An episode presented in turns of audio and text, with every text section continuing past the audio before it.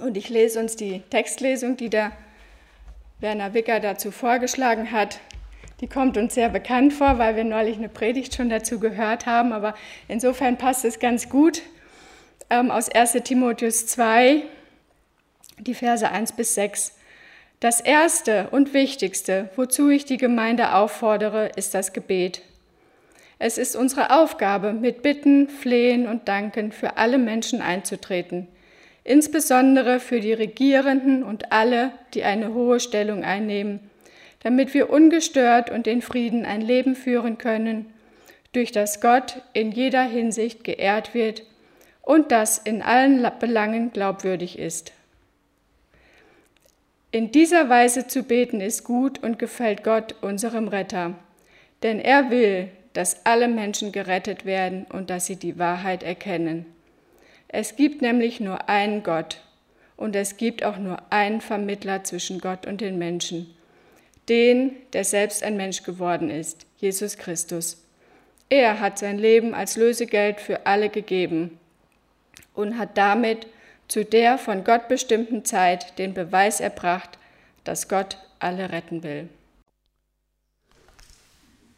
Ich freue mich, wieder mal bei euch sein zu dürfen. Als Gerd, Gerd mich fragte, Werner, würdest du uns mal wieder eins, einen Dienst tun und eine Predigt halten, habe ich gleich zugesagt, weil ich ein Anliegen habe, das ich gerne mit euch teilen möchte. Welches Thema ist in dieser Zeit so ganz besonders nach vorne gerückt? Die Wahlen, ja. Also bin ich heute hier um mit euch einen leidenschaftlichen Wahlkampf zu machen. Für welche Partei? Lasst euch überraschen. Wer mich kennt, der weiß, dass ich in meinen Predigten ganz gern schon mal bei Adam und Eva anfange. Und wenn du dich jetzt fragst, was haben denn nun Adam und Eva mit der Bundestagswahl zu tun, dann versuch jetzt hellwach zu bleiben und aufzupassen. Als Gott Adam und Eva vor die Tür setzte nach dem Sündenfall, verloren sie damit ja nicht nur das schöne privilegierte Leben im Paradies mit all den Annehmlichkeiten, sondern sie verloren auch diese unmittelbare Gemeinschaft mit Gott. Aber in seiner dennoch anhaltenden Liebe und Barmherzigkeit hat Gott die Menschen ja nicht aufgegeben sondern er hat ihnen von Anfang an das Angebot gemacht, in seine Gegenwart zurückzukehren. Und weil dieses Angebot bis heute gültig ist, ist es das Hauptthema aller Mission und aller Evangelisation. Lasst euch versöhnen mit Gott. Funktioniert nicht ganz.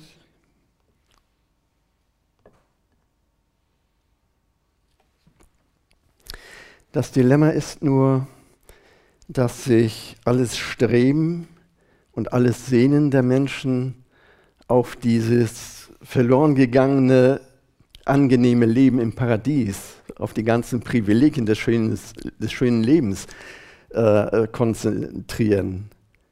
Das will man zurückhaben aber für das eigentliche Anliegen Gottes, nämlich die verbindliche, unmittelbare und lebendige Gemeinschaft mit ihm, interessiert sich heutzutage kaum jemand und ist kaum jemand ansprechbar. Der Mensch will sein eigener Herr sein. Er will seine Lebensbedingungen und Möglichkeiten eigenmächtig bestimmen. Und natürlich auch seine Grenzen und seine Freiheiten. Und dabei sind schon so unzählige Versuche gescheitert, sich so ein Ersatzparadies hier auf Erden zu schaffen, in dem man nach eigenem Gutdünken schalten und walten kann, wie man möchte. Aber so ein Paradies für unerlöste, sündhafte Menschen ist ja eigentlich ein Nonsens. Und das kann auch nicht funktionieren. Denn Schuld und Sünde, die unser Leben immer noch kennzeichnen, zerstören Leben und zerstören Beziehungen. Das hatte Gott dem Kain damals schon klar gemacht und gesagt, pass auf, Die Sünde lauert vor deiner Tür und versucht über dich Macht zu gewinnen. Und das merken wir ja selbst persönlich auch in allen Bereichen unseres Lebens. Weil Adam und Eva aber durch nichts und durch niemand zum Ungehorsam damals gezwungen waren, sondern sich freiwillig gegen Gottes Gebot entschieden, kann auch die Rückkehr zu Gott nur ein Akt der freiwilligen Entscheidung sein. Und genau deshalb hat Gott noch zu diesem anderen Zeichen seiner Barmherzigkeit und Liebe dem Menschen die freie Entscheidungsfreiheit gelassen, als er sie aus dem Paradies vertrieb. Schau mal, für welche Marmelade du dich entscheidest, wenn du im Supermarkt vor dem schier erschlagenen Angebot, vor der Vielfalt stehst, das hat für dein Leben keine entscheidende Auswirkung. Aber für welche Berufsausbildung du dich entscheidest oder gar auf welche Le Lebenspartner du dich einlässt, das hat schon mal eine sehr nachhaltige Auswirkung. Ob deine Entscheidung bei der Bundestagswahl wohl zu einer Weichenstellung mit Konsequenzen beitragen wird, äh, die dann nachhaltige Langzeitwirkungen für dein weiteres Leben haben werden? Wo du eine Beziehung eingehst, räumst du dem anderen ja das Vorrecht ein, dein Leben entscheidend mitzuprägen und die Grenzen deiner Freiheit und die Bedingungen deiner Möglichkeiten mit zu bestimmen. Weil es bei einer Eheschließung keine Rücknahmegarantie, keine Gewährleistung auf einwandfreies Funktionieren und natürlich auch kein Umtauschrecht gibt, sollte man sich schon sicher sein, was die Entscheidung für so eine verbindliche Partnerschaft wie eine Ehe letzten Endes für Konsequenzen hat. Bei der Bundestagswahl empfinden das manche offensichtlich nicht so gravierend. Sie meinen, wenn du im Nachhinein feststellst, dass du in deiner Naivität eine falsche Wahlentscheidung getroffen hast, dann kannst du dich ohne weiteres nach vier Jahren für ein anderes Abenteuer entscheiden. Aber Dennoch ist so eine Bundestagswahl ja kein harmloses Gesellschaftsspiel. So vieles, was Politik einmal angerichtet hat, so manche Dammbrüche wirken sich ja sehr nachhaltig aus.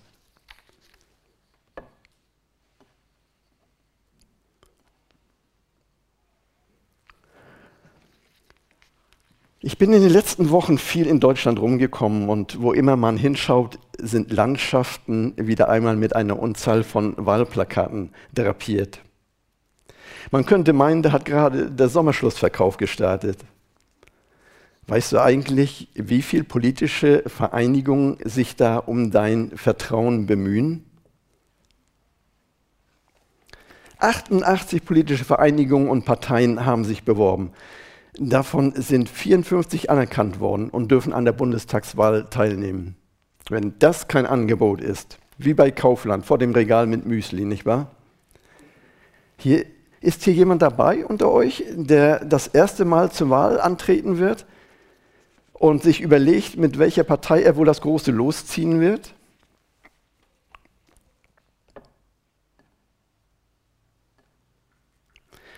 Es gibt ja verschiedene Kategorien von Wählern, egal in welche Gruppe du dich da einordnest.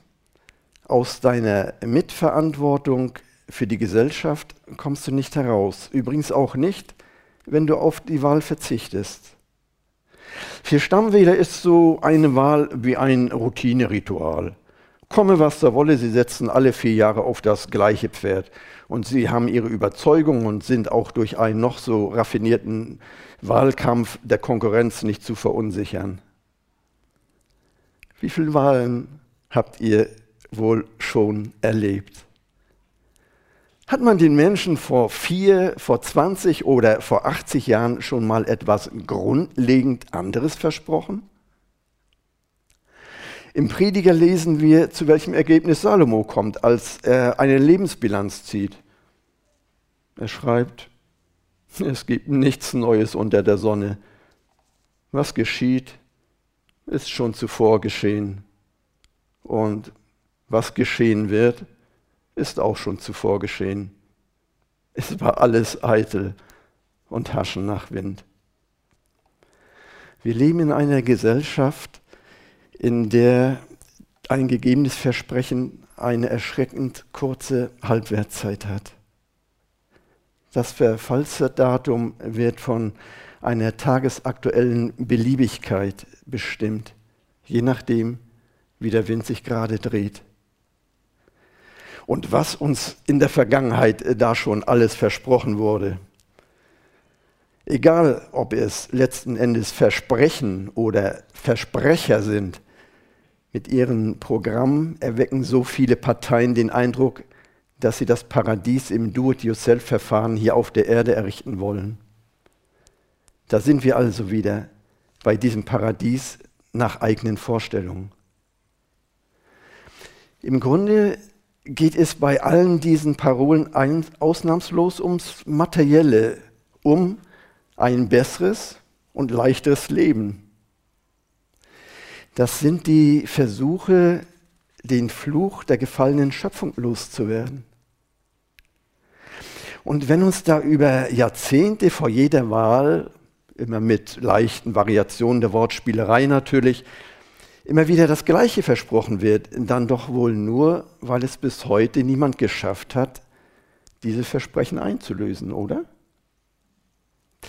Aber weil es in unseren Herzen immer noch so eine unstillbare Sehnsucht nach Erlösung von diesem Fluch gibt und unser Gedächtnis eine erschreckend kurze Halbwertszeit hat, ist es möglich, uns alle vier Jahre mit den gleichen Versprechen zu locken Wer wäre denn nicht für Gerechtigkeit, Frieden, Wohlstand, bessere Bildung, Chancengleichheit für alle oder von mir aus auch stabile Renten und so weiter und so weiter?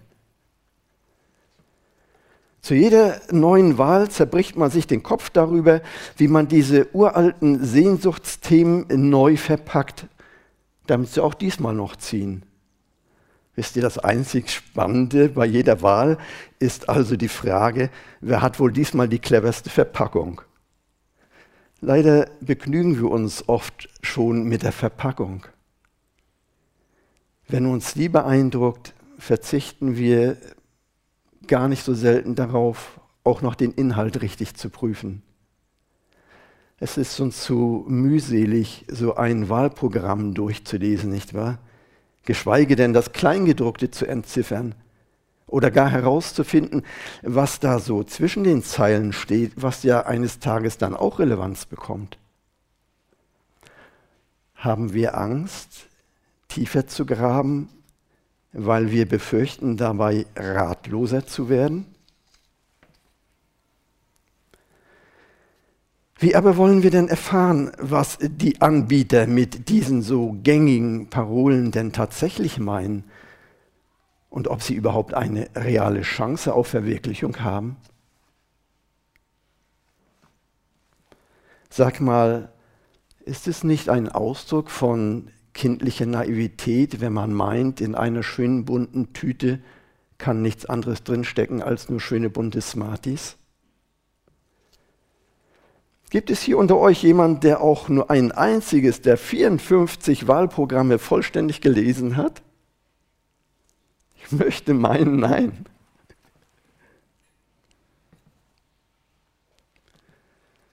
Ein Wahlplakat wenn es denn nicht nur als billiger Köder fungieren soll, sollte ja zumindest so etwas wie eine authentische Visitenkarte einer Partei oder wenigstens der Person sein, die sich da so freiwillig und öffentlich aufhängen lässt, nicht wahr?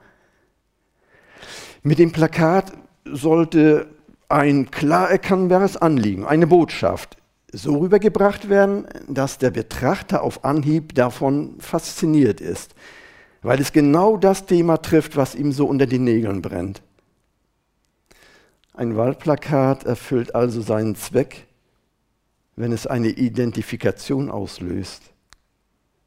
Und wenn es clever genug gestaltet wurde, vermittelt es auch noch die Botschaft, toll, dass du uns deine Aufmerksamkeit schenkst. Bei uns bist du genau richtig wir kennen doch dein Herzensanliegen und du kannst dich darauf verlassen. Wir wissen auch schon, wie es umgesetzt wird.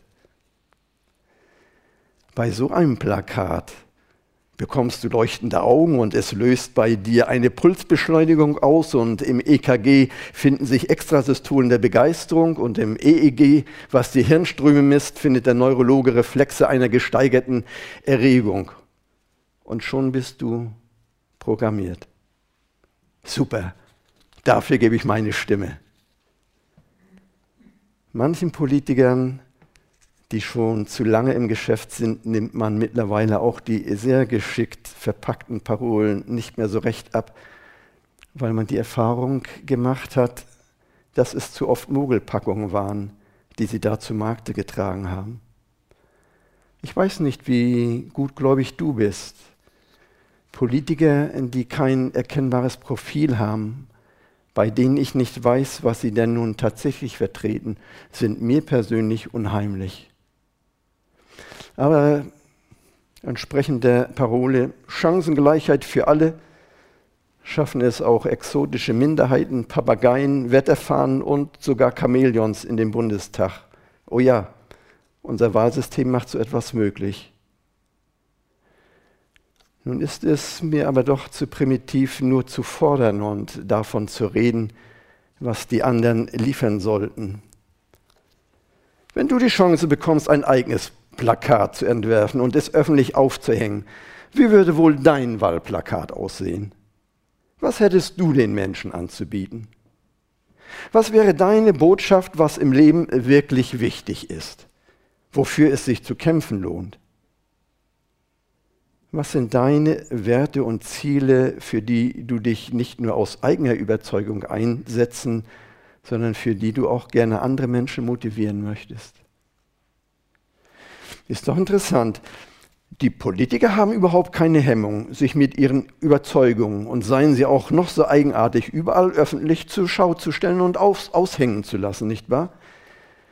Kann es sein, dass wir Christen mit unseren Überzeugungen uns so verschämt verstecken, weil wir uns unserer Botschaft nicht wirklich sicher sind? Oder weil wir merken, dass bei unserem persönlichen Zeugnis zu viel Schaum dabei ist?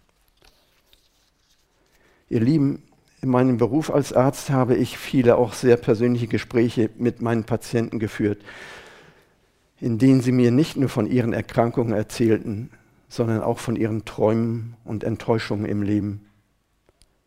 Nicht selten steckten sie ratlos in ihren Ängsten und in ihrem Misstrauen fest weil sie schon zu oft durch Menschen enttäuscht worden sind. Und manch einer hatte einfach nur resigniert, hatte längst aufgehört, noch irgendetwas vom Leben zu erwarten oder gar sich noch einmal für etwas zu begeistern. Unsere gegenwärtige Gesellschaft bringt immer mehr solche Zombies hervor. Und ich habe so manch einem auf der letzten Wegstrecke die Hand gehalten und zugehört, wenn sie Bilanz zogen. Und welch eine Tragik, wenn sie verbittert aufzählten, was sie alles versäumt hatten oder was das Leben ihnen schuldig geblieben war. Aber welch eine Würde strahlten diejenigen aus, die nicht nur voller Dankbarkeit zurückblickten, sondern die sich zugleich sehr gelöst und voller freudiger Erwartung auf die Ewigkeit einstellen konnten. Sie hatten etwas von dem verstanden, worauf es tatsächlich im Leben ankommt, wofür es sich zu leben lohnt, was nur zeitlich bedingten Wert und was Ewigkeitswert hat. Nein, es waren nicht unbedingt diejenigen, die eine Eigentumswohnung auf der Sonnenseite gebucht hatten, deren, denen Leid und Not und Schuldigwerden erspart geblieben ist, ich habe ja in der Hauptsache noch die Generation erlebt und begleiten dürfen, die den Krieg überlebt haben, die alles verloren haben und dennoch nicht am Leben verzweifelt sind. Von der Weisheit in dieser Generation habe ich für mein Leben viel profitiert. Meine Mutter gehörte zu dieser Kriegsgeneration. Sie hat mich die entscheidenden Lebensweisheiten gelehrt und überzeugend vorgelebt. Sie hat mich gelehrt, diesen Gott nicht lediglich aus einer Tradition heraus in meinem Leben unterzubringen, sondern mich total auf ihn einzulassen, ihm beim Wort zu nehmen. Und so lernte ich durch eigene Erfahrung zu begreifen, welche Bedeutung Gott und sein Wort für mein Leben haben. Ihr Lieben, völlig unabhängig davon, wer bei der nächsten Bundestagswahl das Rennen machen wird, ich bin fest davon überzeugt, dass unser Gottvertrauen sehr bald zunehmend auf den Prüfstand kommt. Und dann wird sich erweisen, auf welchem Bereich des vierfachen Ackerfelds dein Glaube wurzelt und wie stressresistent und tragfähig er ist. Ich habe auf meinem bisherigen Lebensweg gelernt, dass es primär meine eigene Verantwortung ist, wie ich auf ein Versprechen reagiere, egal ob es ein Versprechen der Politiker zur Bundestagswahl oder eine Verheißung von Gott für mein Leben ist.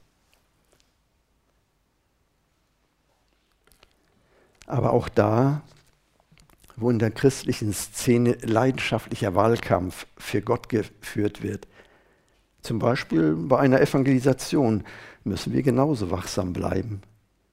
Es gibt so viele falsche Propheten, die mit dubiosen Verheißungen und spektakulären Veranstaltungen Menschen für ihr eigenes Programm vereinnahmen wollen. Sie geben vor, Gott hätte sie damit beauftragt, für ihn ein neues, modernes Wahlprogramm zu schreiben. Sein Wahlprogramm war aber schon fertig, als er Adam den lebendigen Odem eingehaucht hat und an seinem Wahlprogramm hat sich bis heute nichts geändert. Darauf kannst du dich bis heute verlassen.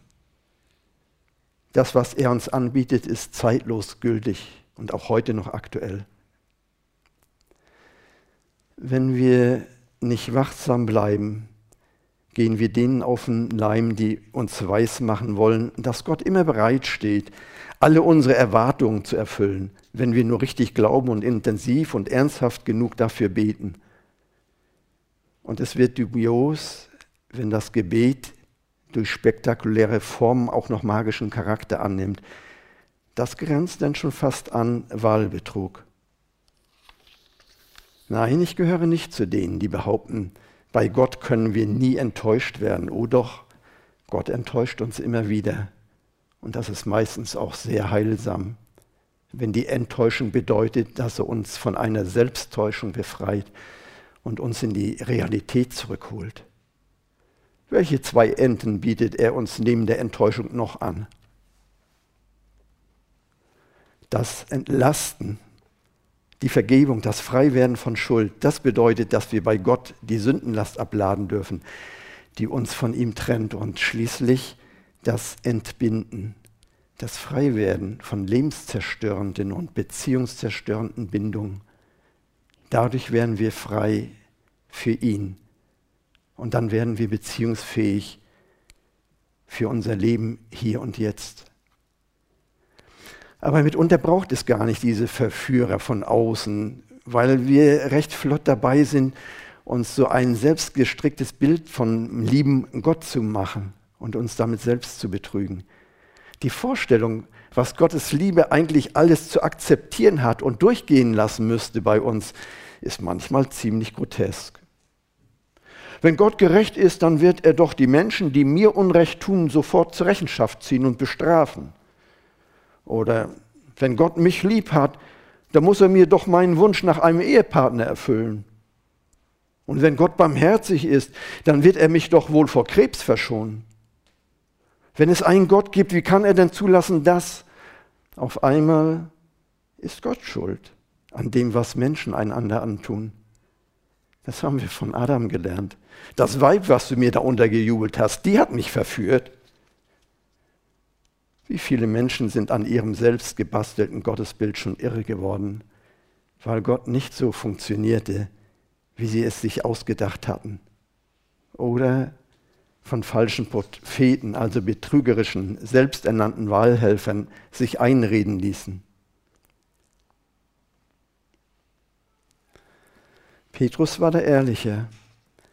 Wie reagierte er, als Jesus ihn aufforderte, komm, folge mir nach?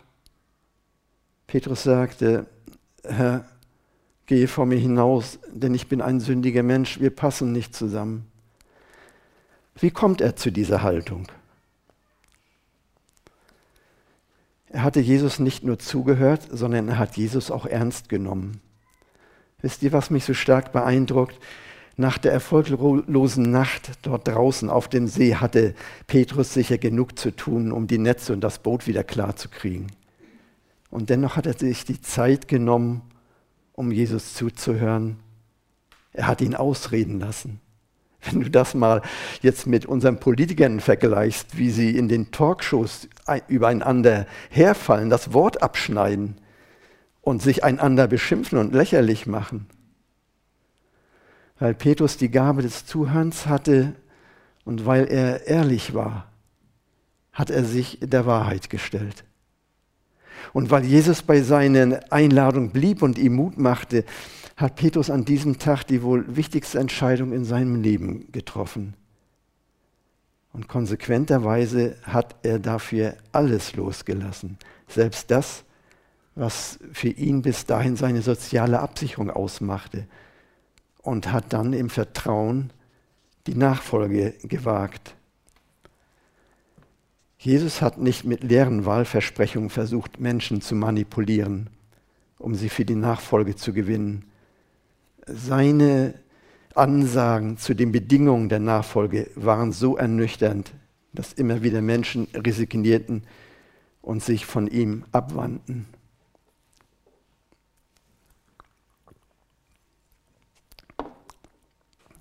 Warum habe ich diesen Exkurs gemacht? Wer sich mit dem Wahlprogramm beschäftigt hat, wird feststellen, dass sich da parteiübergreifend in einer unheiligen Allianz etwas zusammenbraut, was uns Christen nicht gleichgültig lassen kann.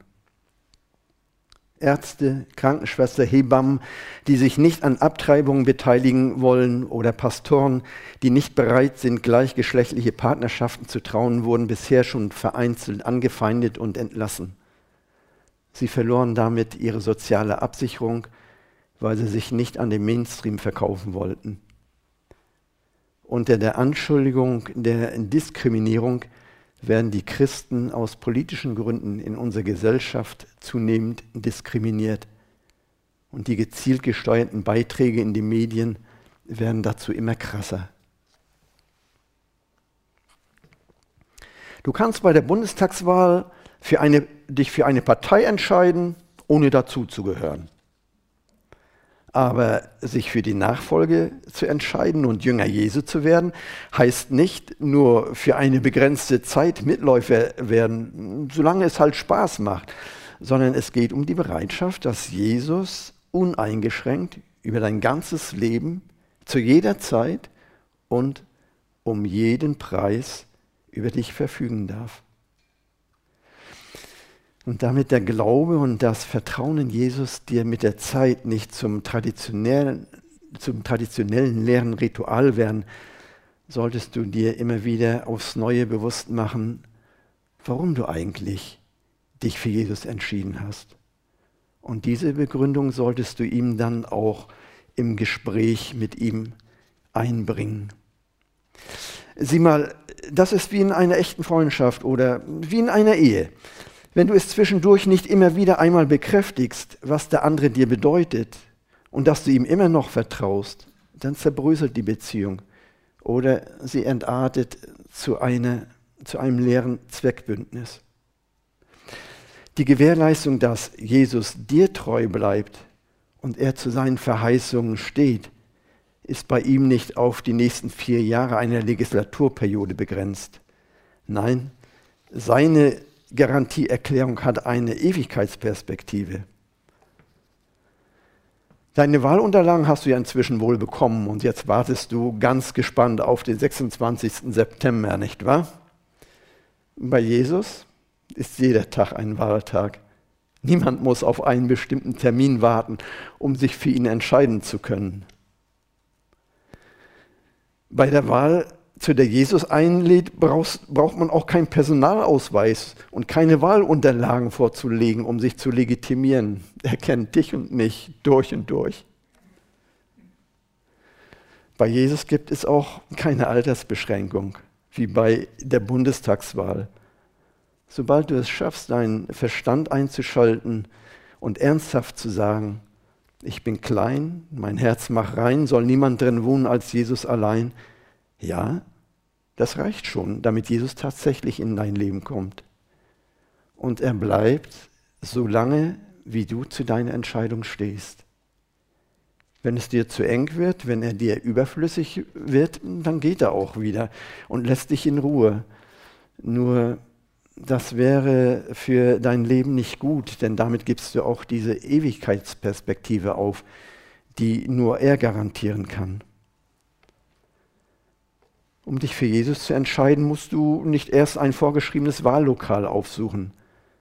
Du kannst deine Entscheidung jederzeit genau dort treffen, wo du gerade bist. Gott kannst du überall begegnen, am ehesten aber dort, wo schon Menschen zusammenkommen, die ihn schon kennen und die sich schon bewusst für ein Leben mit ihm entschieden haben.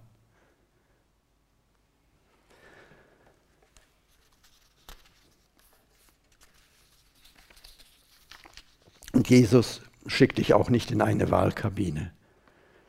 Kannst du mir mal erklären, wozu, äh, was heutzutage der Sinn einer Wahlkabine ist? Was haben Menschen eigentlich zu verbergen, die Angst haben, dass andere mitbekommen, wofür sie sich entscheiden, auf welcher Seite sie stehen? Wenn ich von meiner persönlichen Wahlentscheidung überzeugt bin, dann sollte ich doch eigentlich keine Scheu haben, diese Entscheidung auch öffentlich zu machen. Oder? Weißt du genau, das ist es, was Jesus äh, von dir erwartet. Mensch, hab Mut. Wenn du es wirklich ernst meinst mit deiner Entscheidung für mich, dann mach deine Entscheidung öffentlich. Wer mich bekennt vor den Menschen, den werde ich auch bekennen vor meinem himmlischen Vater. Meine erste Wahl erlebte ich, als ich bei der Armee war, der Nationalen Volksarmee der DDR. Da zählte es schon als Zustimmung, wenn man den Wahlzettel, ohne irgendwas darauf anzukreuzen, einfach in die Urne einwarf. Wir hatten gar keine andere Möglichkeit, zwischen irgendwelchen Alternativen auszuwählen. Wir mussten als Soldaten damals in Reihe und Glied antreten, bekamen den Wahlzettel in der Hand gedrückt und mussten dann im Gänsemarsch an der Urne vorbeimarschieren und unter Aufsicht den Wahlzettel einstecken. Da macht Gott dir dieses großartige Geschenk, du musst nicht, du darfst dich an einer Wahl beteiligen und frei wählen. Und was machst du aus dieser Chance? Du kannst es drehen und wenden, wie du willst die Wahlverweigerung sowohl im säkularen Bereich als auch im geistlichen Bereich ist in der Konsequenz auch schon eine Wahlentscheidung. Aber du machst auf deinem Wahlzettel keine Kreuze, sondern was machst du? Du machst ein X. Was hast du in der Schule gelernt? Seit eh und je steht X für die große Unbekannte, die jeglichen beliebigen Wert annehmen kann, sogar null sein kann, bedeutungslos sein kann, ein Nichts. Wenn die Politiker dir da suggerieren, du würdest bei der Wahl ein Kreuz machen, dann machen sie dir ein X für ein U vor. Sag mal, ist dir das noch nie aufgefallen, dass du eigentlich immer bei U ankreuzt? U steht nämlich für die große Unbekannte. Denn du weißt bei einer politischen Wahl nicht, was letzten Endes tatsächlich dabei herauskommt.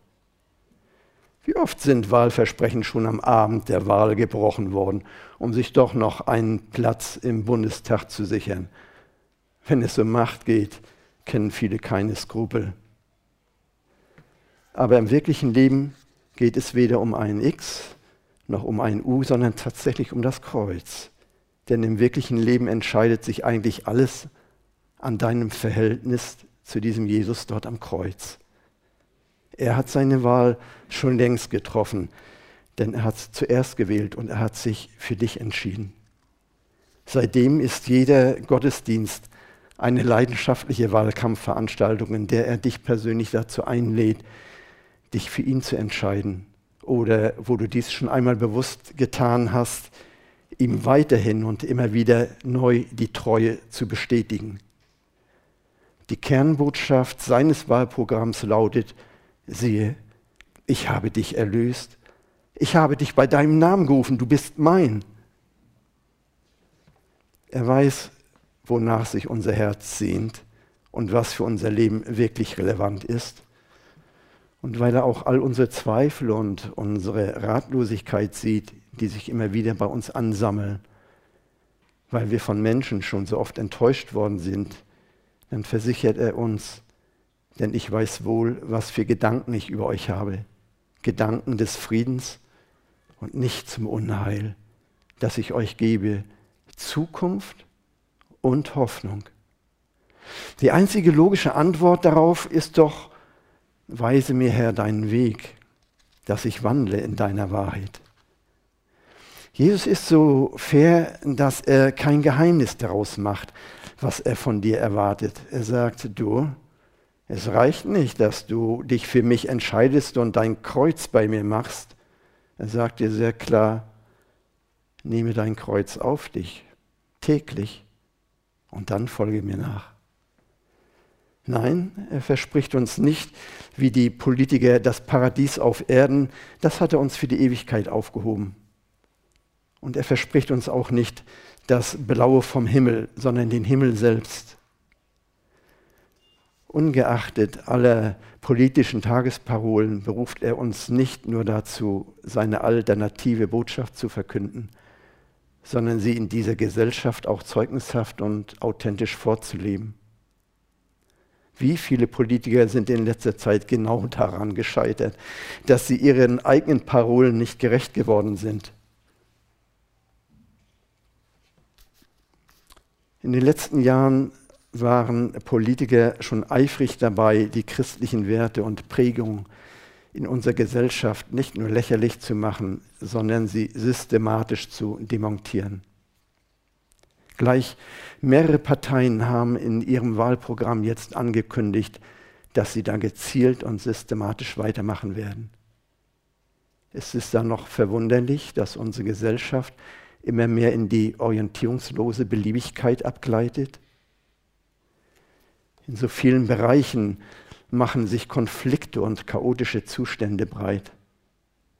Wenn du bei den täglichen Nachrichten in den verschiedenen Medien aufmerksam zuhörst, dann weißt du, was ich hier meine.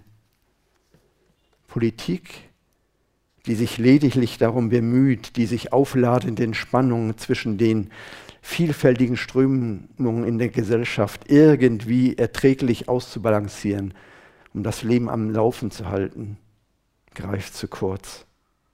Und wir? Schauen wir dieser Entwicklung einfach nur resigniert zu?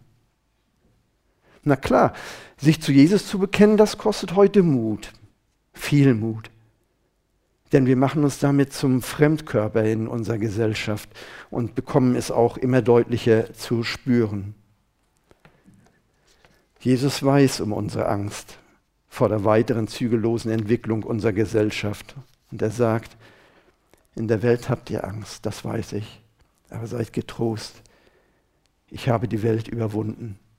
Das heißt nicht, dass er uns sagen will, dass er alle dieses Böse von uns fernhalten will, sondern er weiß, wie man damit umgehen will und er will uns darin helfen.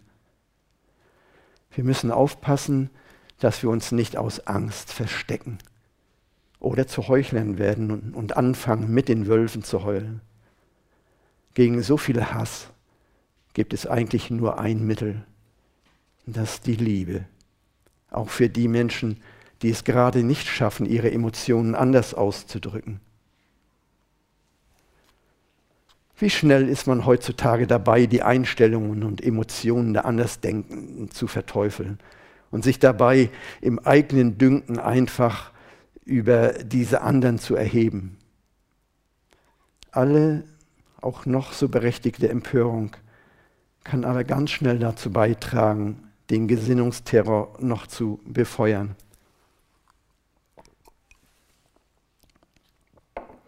Es ist eine Anmaßung und Überheblichkeit, das Gespräch zu verweigern und stattdessen nach Gutdünken einander Hüte aufzusetzen, Judensterne zu verteilen oder sonstige Etiketten umzuhängen. Da Jesu Botschaft kommt her zu mir alle, die ihr mühselig und beladen und frustriert seid, selbstverständlich auch diesen Menschen gilt, sollten wir grundsätzlich gesprächsbereit bleiben und unser Bekenntnis auch denen nicht verweigern, die von vornherein als Schmuddelkinder dieser Gesellschaft gebrandmarkt werden und zur Jagd freigegeben werden. Jesus sagt, dass er zu den Verlorenen gesandt wurde, denn die Gesunden bedürfen des Arztes nicht. Ihr Lieben, wenn wir ernsthaft Christ sein wollen, muss auch unsere persönliche Weltanschauung ein erkennbares, klares geistliches Profil haben.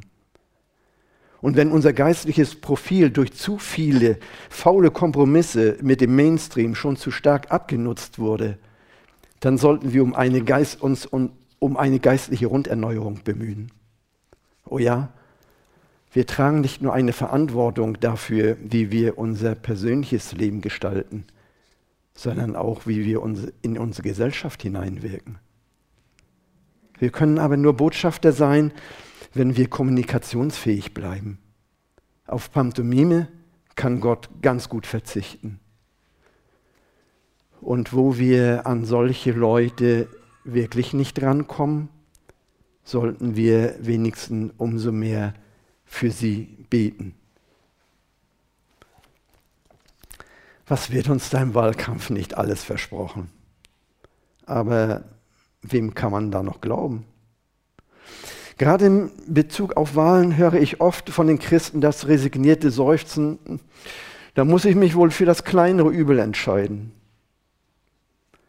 Weil im praktischen Leben aber aus den kleinen Übeln ganz schnell und mit einer erschreckenden Dynamik und scheinbar zügellosen Aggressivität große destruktive Übel entstehen, sollten wir uns nicht für das kleinere Übel, irgendwie noch erträgliche Übel entscheiden, sondern von vornherein eindeutig für die Wahrheit.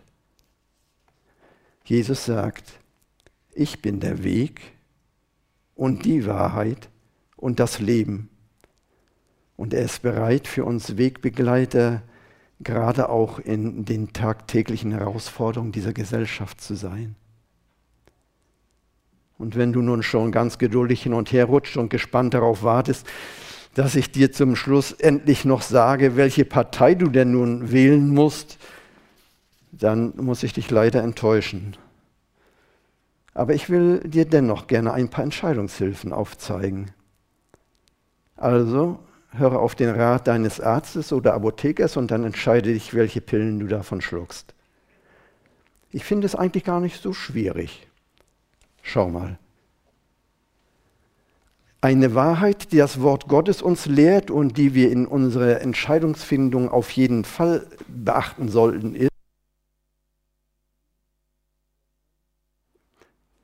ein wenig Sauerteig durchsäuert den gesamten Teich. Das heißt doch, ein Punkt im Wahlprogramm, der eindeutig gegen Gottes Gebot verstößt, macht das gesamte Wahlprogramm hinfällig. Zu radikal meinst du? Sieh mal, wenn du einen Aufschnitt aus dem Kühlschrank holst und merkst, dass auf der obersten Scheibe ein grüner Belach ist, wirfst du nur diese eine Scheibe fort oder den ganzen Aufschnitt? Ja, Wahl kann auch mal Konsequenzen, Wahrheit kann auch mal Konsequenzen verlangen, die mitunter sogar Opfer bedeuten, die zudem nachhaltig auch noch so richtig wehtun können.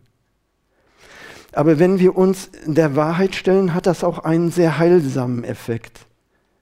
Es bewahrt uns davor, mitschuldig zu werden, uns vor den falschen Karren spannen und instrumentalisieren zu lassen. Stehen wir nicht alle in der Gefahr, es Pilatus nachzumachen? Was ist Wahrheit? hat er Jesus gefragt. Und dann, obwohl er es längst wusste, dass Jesus unschuldig war, hat er sich aus Angst vor den Menschen nicht für die Wahrheit entschieden, sondern für seinen eigenen Vorteil. Wenn Gottes Wort für dein Leben die entscheidende Richtschnur ist, kommst du nicht darum herum zu prüfen, ob es unter diesen 54 Bewerbern wenigstens eine Partei gibt, der du deine Stimme geben kannst, weil sie seine Gebote ernst nimmt und glaubhaft auch zur Richtschnur ihrer Politik macht. Sag jetzt nicht, das ist eine verlorene Stimme, weil so eine Partei eh keine Chance hat, in den Bundestag zu kommen, weil sie in unserer Gesellschaft viel zu bedeutungslos ist. Das mag sein. Aber deine Stimme für so eine Partei wenn es sie denn gibt, wäre immerhin eine zeichenhafte Ermutigung für diejenigen, die in dieser Partei dafür einstehen, dass Gottes Gebote Richtschnur ihrer Politik bleiben. Jesus erwartet von dir auch nicht, dass du ihn mit deiner Stimme dabei unterstützt, wenigstens noch über die Liste der Direktkandidaten einen Platz im Bundestag zu ergattern. Viel wichtiger ist ihm, ob er als Direktkandidat den ersten Platz in deinem Leben einnehmen darf. Wenn Jesus heutzutage in der Politik keine Koalitionspartner mehr findet, bleibt er dennoch souveräner Herrscher, dem niemand wirklich die Macht streitig machen kann. Solltest du nach gründlicher Prüfung nun zu dem Ergebnis kommen, dass du tatsächlich keiner Partei überzeugt deine Stimme geben kannst, bliebe ja noch eine Option.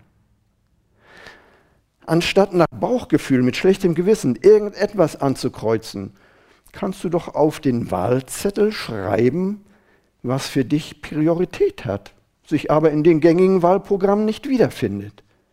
Du kannst auch draufschreiben, welche Ziele der Parteien du als Christ nicht mitverantworten kannst, weil sie gegen Gottes Gebot sind. Du wirst feststellen, dass dafür auf dem Wahlzettel genügend Platz ist.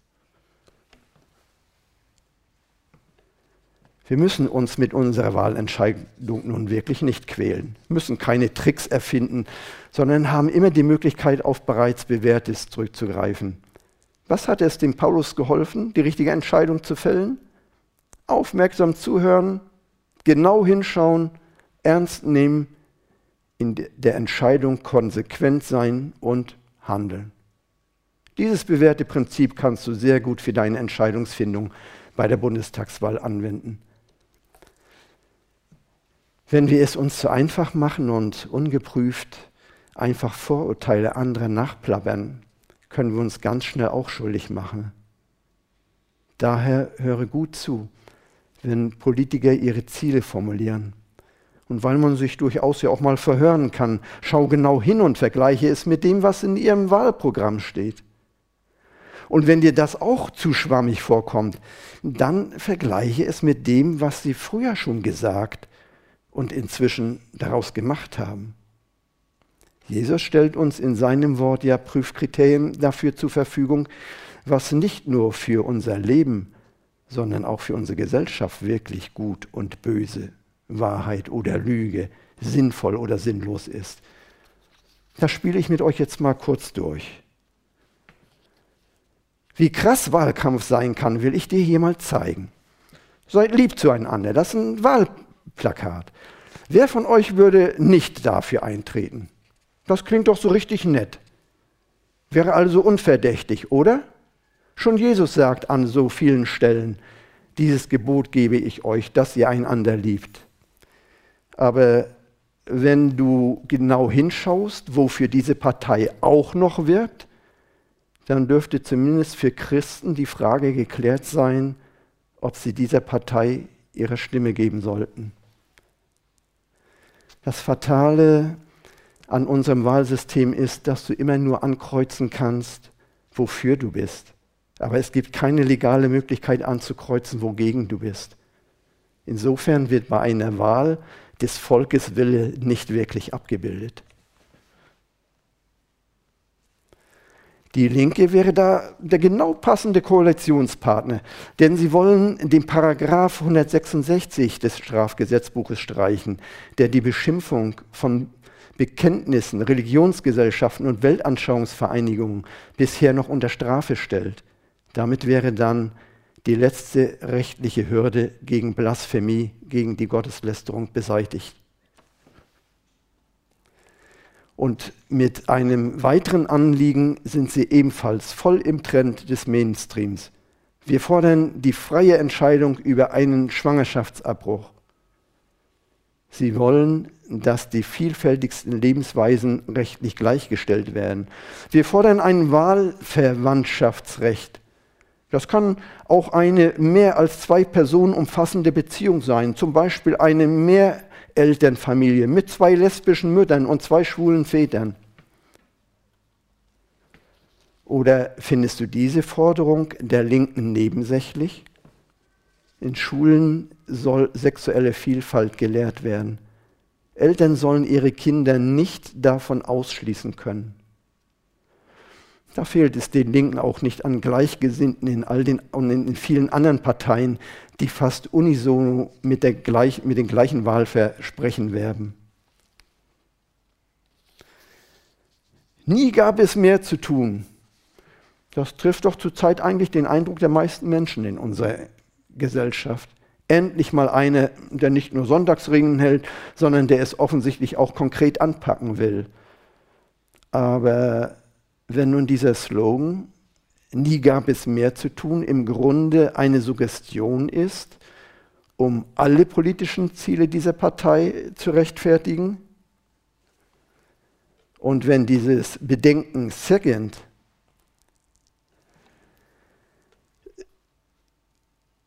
Also Bedenken sind nicht so wichtig, sondern stören eher als These für alle Bereiche seiner Politik gelten sollen, wird es mir doch ziemlich plümmerant. Die Politik vermeidet gern mal die Frage nach der Wahrheit und versucht lieber mit dem suggestiven Ihr wollt doch bei uns ans Ziel zu kommen. Das war aber schon die erfolgreiche Strategie der Schlange im scheinbar wohlwollenden Wahlversprechen der Eva gegenüber im Paradies. Sag mal, ist dir eigentlich klar, wo, äh, wo der Krishan da so am meisten Handlungsbedarf verspürt und dir einreden will, dass du da keine Bedenken haben brauchst? Ich will dir ein Beispiel nennen. Wir fordern Paragraph 219 des Strafgesetzbuches ersatzlos zu streichen. Das ist der Paragraph, der Werbung für die Abtreibung verbietet. Wir wollen mehr Elternschaften rechtlich anerkennen. Bis zu vier Elternteile sollen im Interesse des Kindeswohls rechtlich Eltern sein können. Wir setzen uns für ein modernes Sorge-, Adoptions-, Reproduktion und Abtreibungsrecht ein. Mit dieser Zielsetzung macht sich die FDP in jegliche Richtung koalitionsfähig. Respekt für dich. Eigentlich ist das nur ein Halbsatz, denn Respekt ist immer an Bedingungen gebunden. Sonst müsste man ja auch vor Kinderschändern Respekt haben, nicht wahr? Die eigentliche Botschaft dieser Parole kann doch wohl nur lauten, Respekt für dich, wenn du unserer Meinung bist. Dieser Respekt gilt in dieser Partei jedenfalls nicht dem werdenden Leben und auch nicht denen, die den Mut haben, am bisherigen Verständnis von Elternschaft festzuhalten, weil sie es aus ihrer Erfahrung eine gesunde, als eine gesunde Basis für Familie erlebt haben. Die eigentliche Botschaft dieser Parole kann doch wohl nur lauten Respekt für dich, wenn du unserer Meinung bist. Und so macht diese Partei da auch eine sehr klare Ansage. Verantwortung hängt nicht am Trauschein, sagt die SPD. Wir werden vielfältige Familienmodelle rechtlich absichern. Damit unterstützen wir Regenbogenfamilien, füreinander Sorge zu tragen und Verantwortung zu übernehmen, wenn sich mehrere Menschen mit oder anstelle der biologischen Eltern um Kinder kümmern. Wir setzen uns ein für gleiche Rechte von gleichgeschlechtlichen Partnern in der Ehe, insbesondere bei Adoption. Wir erkennen die Verantwortung und das Selbstbestimmungsrecht von Frauen an und wollen den Paragraph 219 abschaffen. Krankenhäuser, die öffentliche Mittel erhalten, sollen Schwangerschaftsabbrüche als Grundversorgung anbieten. Zukunft mitgestalten. Wem wäre das egal?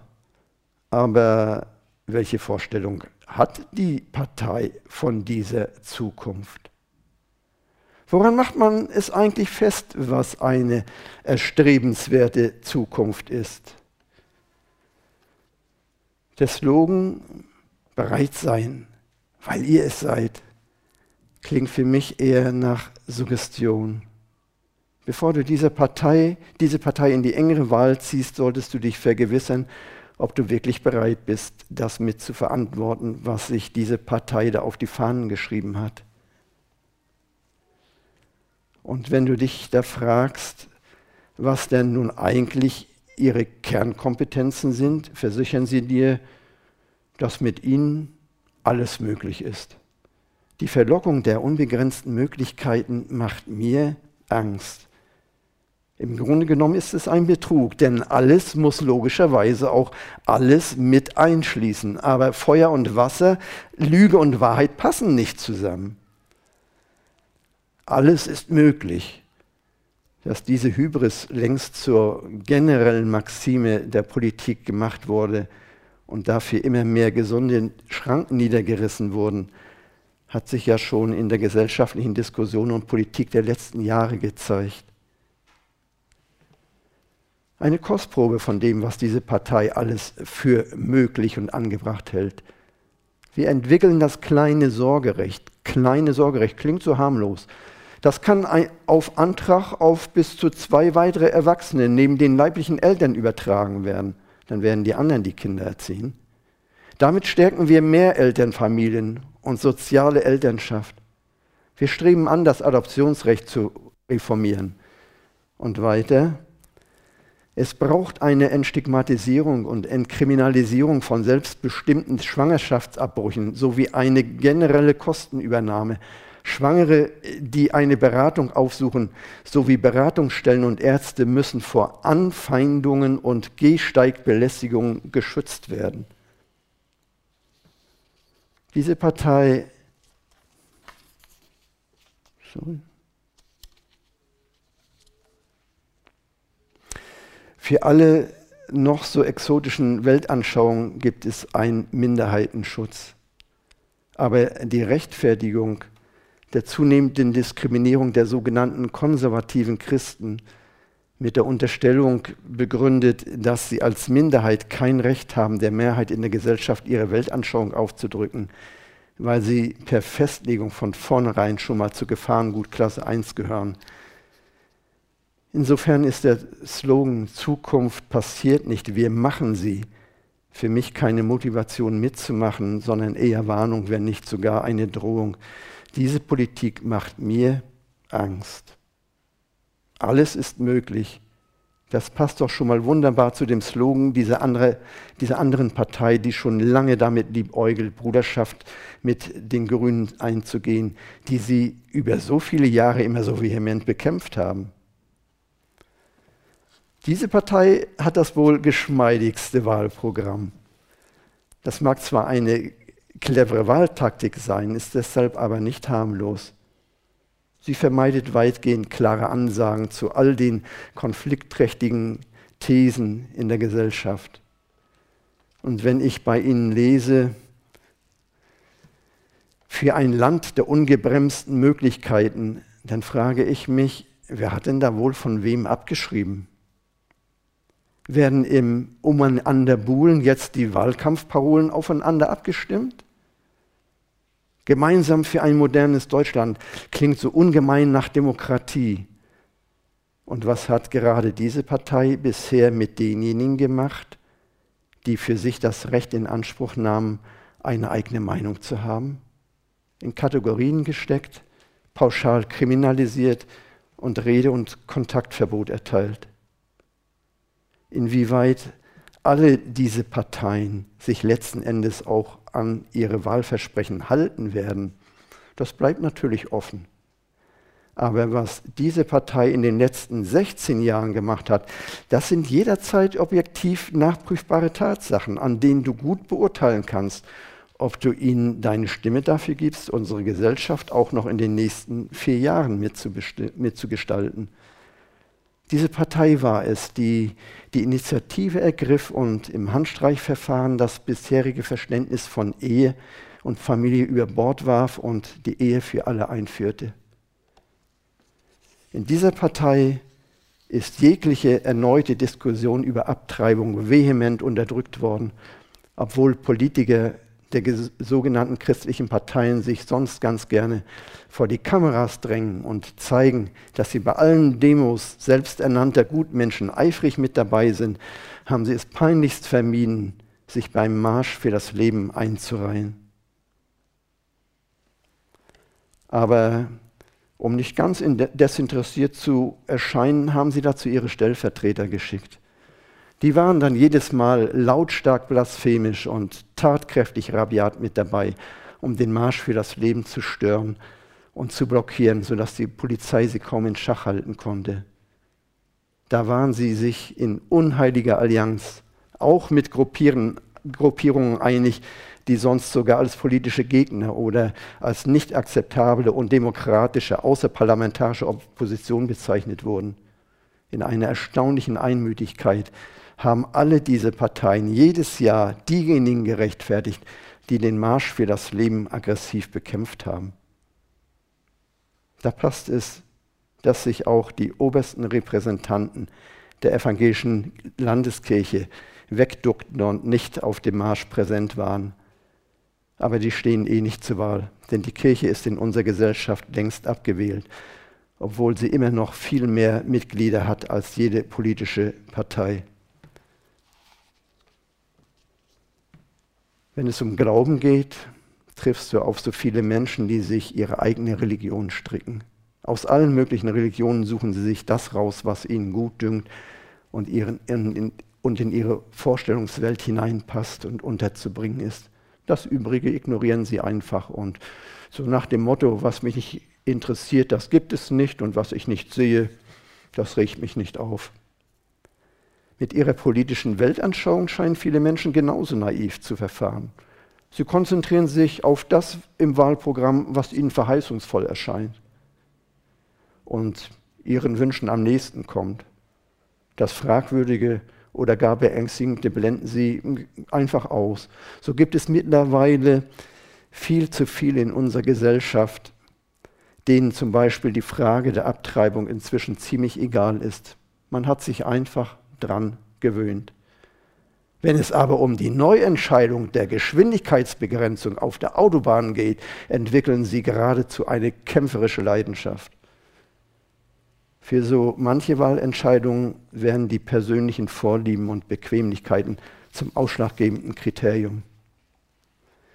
Bei den eben betrachteten Wahlprogrammen, die man uns Wählern da schmackhaft machen möchte, ist nicht nur eine einzelne Scheibe grün angelaufen und bedenklich, sondern der größte Anteil des Aufschnitts, den man uns da serviert, ist durch und durch gammelig.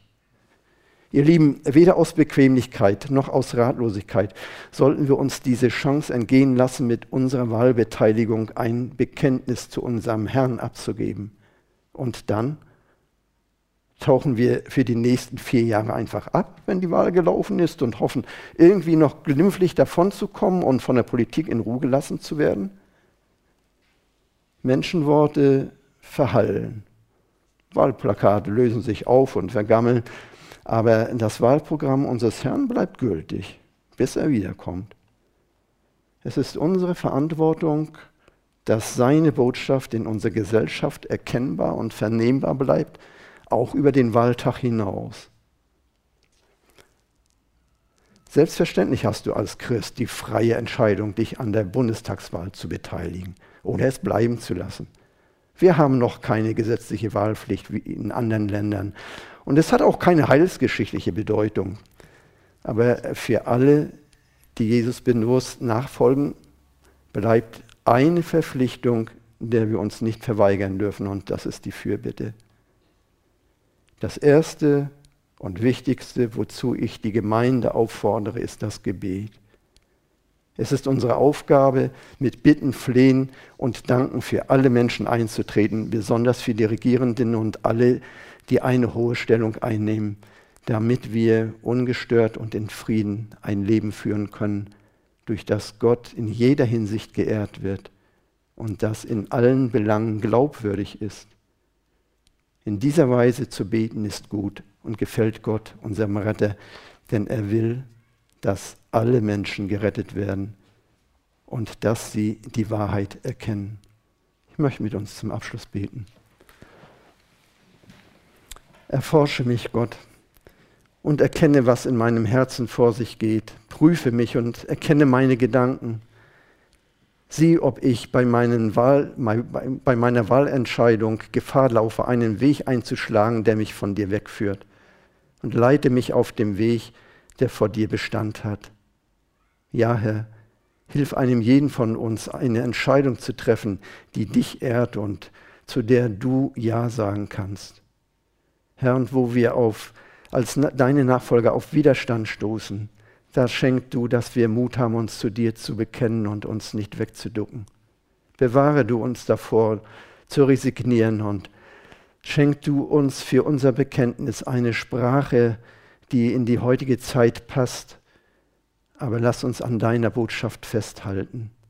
Herr, wir leben von der Hoffnung, die du uns schenkst, weil wir deine Verheißungen in unserem persönlichen Leben schon so oft erfahren haben, dass du dazu stehst. Lass uns diese Hoffnung auch für unsere Gesellschaft haben. Segne du uns, Herr, wenn wir uns entscheiden. Amen.